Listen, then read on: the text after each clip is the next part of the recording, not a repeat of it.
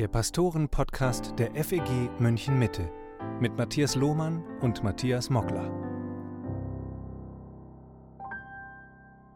Hallo und herzlich willkommen zum Pastoren-Podcast mit Matthias Mockler und Matthias Lohmann.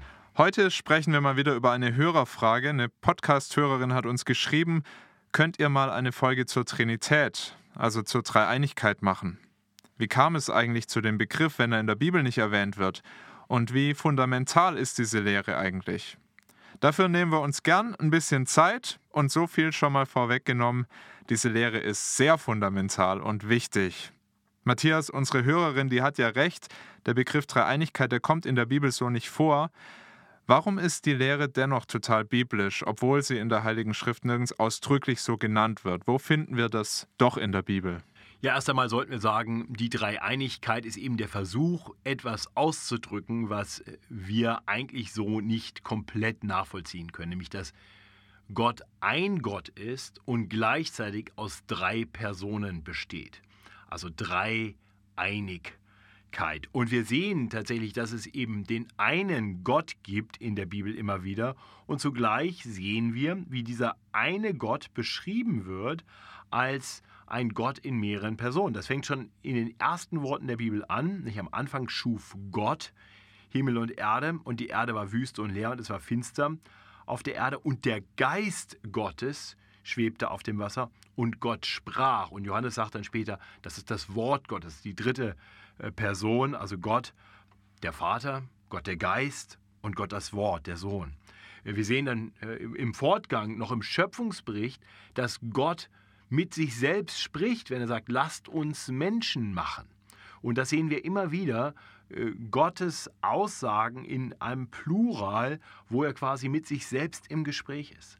Wir sehen es im Neuen Testament noch viel klarer. Äh, ganz bekannte Bibelstelle dazu ist der Taufauftrag, oft auch Missionsbefehl genannt in Matthäus 28. Wir sollen taufen, nicht einfach nur auf Gott hin, sondern auf den Namen und dann dieser drei eine Gott, ein Name auf den Namen des Vaters, des Sohnes und des Heiligen Geistes. Oder jeden Sonntag, fast jeden Sonntag spreche ich am Ende des Gottesdienstes den Segen aus 2. Korinther 13, 13. Die Gnade des Herrn Jesus Christus, die Liebe Gottes und die Gemeinschaft des Heiligen Geistes sei mit euch allen. Und so finden wir verschiedene Bibelstellen, wo äh, Gott erwähnt wird und deutlich wird, hier sind drei Personen. Und wie gesagt, trotzdem immer der Anspruch, es ist ein Gott. Lass uns das noch mal ein bisschen vertiefen. Gott ist einer und Gott ist drei. Das klingt ja schon sehr paradox. Da stoßen sich auch manche dran. Auch in anderen Religionen ist das eigentlich ein Unding, sowas zu vertreten. Wie lässt sich das zusammendenken und wie beschreibt die Bibel diese Dreieinigkeit genauer? Ich glaube, wir sehen, dass die Bibel, das habe ich gerade versucht anzudeuten, eben ein Gott in drei Personen ist. Und diese drei Personen haben unterschiedliche Funktionen. Das heißt, dieser eine Gott in seinen drei Personen ergänzt sich interessanterweise. Wir sehen immer wieder, der Vater plant, der Sohn führt aus und der Heilige Geist befähigt. Das ist eigentlich so die, diese, äh, Fun diese funktionalen Unterschiede in dem einen Gott, in den drei Personen des einen Gottes. Ähm, und das sehen wir wieder gespiegelt in der Mann-Frau-Beziehung im 1. Korinther 11. Die wird abgeleitet von der Beziehung von Vater und Sohn. Sie sind ein Gott, vollkommen gleich, gleichwertig und doch funktional unterschiedlich und deswegen ordnet sich der Sohn dem Vater unter. Ähm, und andererseits sehen wir aber immer wieder, dass der Sohn für sich in Anspruch nimmt, identisch mit dem Vater zu sein. Obwohl er eine andere Funktion hat, sagt er, wer mich sieht, der hat den Vater gesehen, sagt er dem fragenden Philippus in Johannes 14. Äh, Kolosserbrief macht deutlich, wie Vater und Sohn, wie Gott der Vater und Jesus Christus zwei Personen sind und doch ein Gott sind. Jesus ist das Ebenbild des unsichtbaren Gottes. Er ist, wenn wir so wollen, der sichtbare gewordene Gott. Gott der Vater unsichtbar, Jesus sichtbar, aber Ebenbild des Unsichtbaren. Äh, und dann heißt es weiter in Vers 19, in Kolosser 1, Vers 19, es hat Gott wohlgefallen, dass in ihm, in Jesus, die, in ihm alle Fülle wohnen sollte. Und in Kapitel 2, Vers 9 greift das nochmal auf. In ihm wohnt die ganze Fülle der Gottheit leibhaftig. Und so sehen wir äh, wirklich diese, dieses Einssein, dieses in gewisser Weise Gleichsein, äh, beides voll, beide sind vollkommen Gott und eben doch unterschiedlich. Äh, und dann können wir ja auch sehen, ähm, im Kolosserbrief auch, in Kapitel 1, Vers 27 heißt es zum Beispiel, das große Geheimnis, das uns offenbart worden ist im Neuen Testament, ist, dass Christus in uns oder Christus in euch. Ja, wie lebt Christus in uns?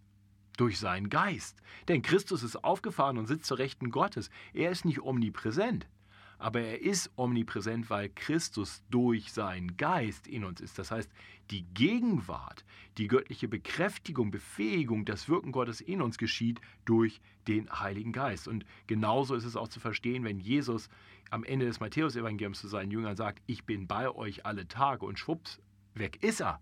Aber ist er eben nicht, weil er seinen Geist sendet und so ist er dann wieder bei uns.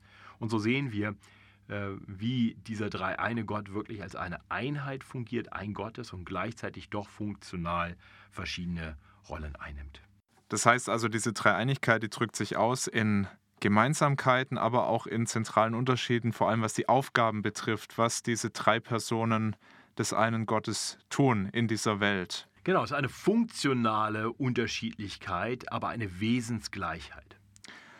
Jetzt war ja die Lehre von der Trinität in der Kirchengeschichte immer wieder umkämpft. Schon ganz früh haben Christen gemerkt, das darf man nicht aufgeben.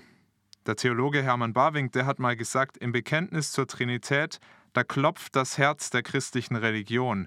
Jede Irrlehre ergibt sich aus einer Abweichung in der Lehre von der Dreieinigkeit oder ist bei tieferem Nachdenken auf eine Abweichung von dieser Lehre zurückzuführen. Kannst du mal ein paar Konsequenzen aufzeigen, was steht auf dem Spiel, wenn wir die Lehre von der Dreieinigkeit Gottes aufgeben? Ja, ich glaube, die wesentliche Frage, wenn wir über Dreieinigkeit reden, ist ja immer, ist Jesus vollkommen Gott? Also ist es wirklich eine Dreieinigkeit oder sind es vielleicht dann doch irgendwie drei verschieden und Gott der Vater ist Gott und Jesus ist irgendwie minderwertig, ähm, ein Prophet oder was auch immer. Und das sind ja genau dann die Irrlehren, die dann immer auftreten. Das heißt, Jesus wird als zwar ein besonderer Mensch oder vielleicht ein Übermensch beschrieben, aber eben nicht als vollkommen Gott. Wenn das so wäre, wäre Jesus ein Hochstapler gewesen. Denn Jesus hat gesagt, habe das gerade erwähnt, Johannes 14, wer mich gesehen hat, hat den Vater gesehen. Er nimmt für sich in Anspruch, Gott zu sein. Er nimmt für sich in Anspruch, das Recht zu haben, Sünden zu vergeben, in Markus 2. Er nimmt für sich immer wieder in Anspruch, eben nicht nur irgendwie ein besonderer Gesandter Gottes zu sein, sondern Gott selbst zu sein, in göttlicher Autorität und Vollmacht zu handeln. So, wenn Jesus also gelogen hat, wenn er ein Hochstapler war, dann ist er nicht frei von Sünde, dann kann er nicht unser Erlöser sein. Dann sind wir noch in unseren Sünden. Von daher, Jesus muss Gott sein, äh, sonst sind wir verloren. Das hat eine wesentliche Auswirkung. Wenn der Heilige Geist nicht wirklich Gott wäre, dann wiederum wäre zumindest das Neue Testament nicht glaubwürdig, denn es nimmt für sich in Anspruch, dass Gott durch seinen Geist in uns wohnt. Wenn der Heilige Geist also irgendwas anderes ist und nicht Gott, dann stimmen auch diese Aussagen wieder nicht. Die Bibel legt also großen Wert darauf, dass sowohl Jesus Christus wie auch der Heilige Geist vollkommen Gott sind. Und ähm, das zu verleugnen heißt, die Bibel zu verleugnen. Und dann ist das Fundament des christlichen Glaubens futsch. Äh, von daher ein christlicher Glaube ohne Dreieinigkeit funktioniert nicht. In der Schöpfungsgeschichte, da heißt es ja, dass Gott den Menschen zu seinem Bilde schuf. Wir sind ihm also ähnlich. Spiegelt sich in uns Menschen auch was von dieser Dreieinigkeit Gottes wider? Kann man davon was erkennen? Ja, in verschiedenen Aspekten kann man das erkennen. Äh, wir sehen, Gott ist ein Beziehungswesen. Ja, schon allein in, in der, im Schöpfungsakt, lasst uns Menschen machen in unserem Abbild, in unserem Ebenbild. Hier spricht der eine Gott in mehreren Personen und deswegen schafft er den Menschen auch als sein Abbild wiederum auch in mehreren Personen, die übrigens auch gleichwertig sind, Mann und Frau, und doch funktional auch unterschiedlich, genau wie das bei Gott der Fall ist. Das greift 1. Korinther 11 dann auf, wenn äh, abgeleitet wird von der Beziehung Gott der Vater und Gott der Sohn, die Beziehung vom Ehemann und der Ehefrau als gleichwertig, aber funktional unterschiedlich. Ähm, wir sehen zum anderen, dass Gott die Liebe ist, weil Gott von Anfang an die Befähigung zur Liebe hat, weil er etwas hat, worauf er seine Liebe setzen kann. Weil er eben in dieser liebenden inneren Beziehung, der eine Gott in seinen drei Personen in liebender Beziehung mit sich selbst lebt, Äh, und diese Befähigung zur Liebe kann deshalb von ihm weiterfließen und befähigt nun auch uns dazu, zu lieben und eben auch in Beziehung zu leben, so wie Gott das tut. Von daher hat Gott uns eben tatsächlich in seinem Ebenbild geschaffen und das hat tatsächlich dann auch Konsequenzen dafür, dass wir eben als Menschen geschaffen sind, auch für Beziehungen, für liebevolle Beziehungen miteinander und für Ergänzung, Ergänzung auf, füreinander oder aufeinander ausgelegt. Ich möchte mit dir noch über die Bedeutung der Dreieinigkeit Gottes für unser Gebetsleben sprechen. Es gibt ja manche, die sagen, also Gebete, die richten wir immer an den Vater. So hat Jesus uns das gelehrt. Wie siehst du das? Darf ich auch zu Jesus beten und vielleicht sogar zum Heiligen Geist? Also erst einmal ist richtig, dass Jesus gelehrt hat, wenn ihr betet, betet so. Unser Vater im Himmel. So, von daher würde ich sehr ermutigen, dass das normale Gebet ein Gebet zum Vater ist, zu Gott dem Vater ist. Und Jesus Christus wird uns beschrieben als der Mittler, als unser Fürsprecher. Das heißt, deswegen beten wir oft ja auch in Jesu Namen. Das ist keine Formel, die man unbedingt bringen muss, aber sie bringt zum Ausdruck, dass wir durch Jesus zum Vater kommen. Er ist der, der uns sündige Menschen äh, überhaupt dazu befähigt, in die Gegenwart des Heiligen Gottes zu kommen. Also in Jesu Namen beten wir zum Vater und der Heilige Geist befähigt uns dazu. Er ist die Kraft Gottes, er ist die Befähigung dazu zu beten. Ähm, er gibt uns die Worte zum Gebet, wie Römer 8 uns erklärt. So, von daher würde ich mal sagen, das normale Gebet ist das Gebet zum Vater durch den Sohn befähigt durch den Geist. Aber wir sehen in der Bibel sehr wohl auch Gebete zu Jesus. Das letzte Gebet der Bibel. Komm, Herr Jesus. Direkte Ansprache an Jesus. Von daher kann es nicht verkehrt sein, auch zu Jesus zu beten. Vor allem dann, wenn es eben auch funktional um Jesus geht. Zu beten, komm, Vater, wäre Quatsch. Denn wie kommt der Vater zu uns? Er kommt wieder durch den Sohn. Also ist es völlig richtig, den Sohn dort auch anzusprechen. Und vor diesem Hintergrund halte ich es auch für legitim, den Heiligen Geist direkt anzusprechen, und zwar in seiner Funktion. Heiliger Geist, überführe mich von Sünde, zeig mir, wo ich auf falschen Wegen bin. Das tut der Geist. Warum nicht den Geist dann auch direkt ansprechen? Sehe ich keinen biblischen Grund. Ich weiß, dass manche dann zusammenzucken und sagen, wir sehen ja kein biblisches Beispiel dafür. Naja, also zumindest sehen wir, dass der dreieine Gott angebetet wird. Und er ist nun wahrlich auch anbetungswürdig. Das heißt, ähm, zu sagen, der Heilige Geist verdient keine Anbetung, ich hoffe, das würde niemand sagen. Ich hoffe, wir sind uns alle einig, Gott der Vater und Gott der Sohn und Gott der Heilige Geist, dieser dreieine Gott verdient unsere Anbetung. Und wenn er unsere Anbetung verdient, ich glaube, dann dürfen wir auch zu ihm beten. Trotzdem, und das will ich nochmal deutlich betonen, das normale Gebet, das reguläre Gebet ist befähigt durch den Heiligen Geist und wir beten durch Jesus Christus zum Vater. Du hast gerade angesprochen, dass wir im Gebet auch ähm, dann darauf achten, welche äh, Funktion oder welche Aufgabe hat eigentlich der Vater, hat der Sohn, hat der Heilige Geist und dass wir dann auch die Möglichkeit haben, zu den Personen zu beten oder du zumindest diese Freiheit siehst. Wie korrekt muss denn mein Gebet sein? Also ich höre zum Beispiel manchmal das Gebet, danke Vater, dass du für uns ans Kreuz gegangen bist. Das ist ja so nicht richtig. Jesus ging diesen Weg. Ist es schlimm, wenn wir dogmatisch nicht ganz sauber beten oder haben wir da alle Freiheiten? Also alle Freiheiten würde ich nicht sagen. Richtig ist schon gut. Also ich würde uns sehr ermutigen, dogmatisch richtig zu beten, äh, zuzusehen, dass wir nicht blödsinnige Sachen beten, sondern vernünftige Sachen.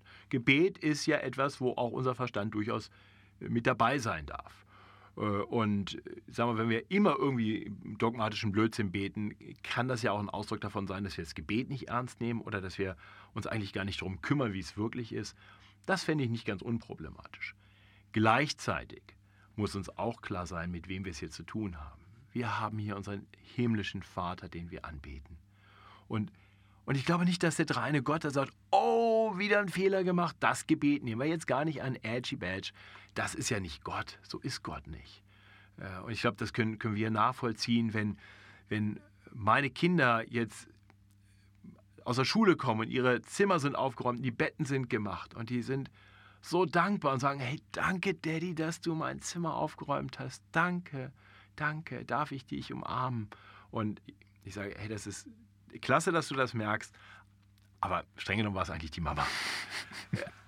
Aber da werde ich nicht sagen, ja, wie kommst du auf die Idee? Ja, also geht ja gar nicht, dass du mir jetzt dankst. Nein, ich würde erstmal anerkennen, das ist gut und richtig. So, und, und meine Frau und ich sind verbunden und ich äh, als Ehepaar, aber der dreieine Gott ist ja noch viel mehr miteinander verbunden und er freut sich überhaupt erst einmal dadurch, dass, äh, darüber, dass wir zu ihm kommen. Ähm, also von daher würde ich sagen, hab eine Freiheit im Gebet und, und denk nicht, oh, wenn ich es jetzt falsch gesagt habe, dann, oh, dann ist er bestimmt sauer oder dann hat das nicht funktioniert. Das ist Blödsinn. Und andererseits bemühe dich um dogmatische Klarheit in deinem Denken und Reden. Das wäre wahrscheinlich sowieso ganz schwierig, wenn Gott nur die Gebete annehmen würde, die ganz richtig gesprochen sind. Da hätten wir alle ein Riesenproblem. Amen. Das war der Pastoren-Podcast für heute. Und wenn du auch eine Frage hast, über die wir mal sprechen sollen, dann schick sie uns gern. Wir schätzen diesen Input wirklich sehr. Bleibt mir nur noch zu sagen, danke, dass du auch heute wieder zugehört hast. Bis bald und Gottes Segen.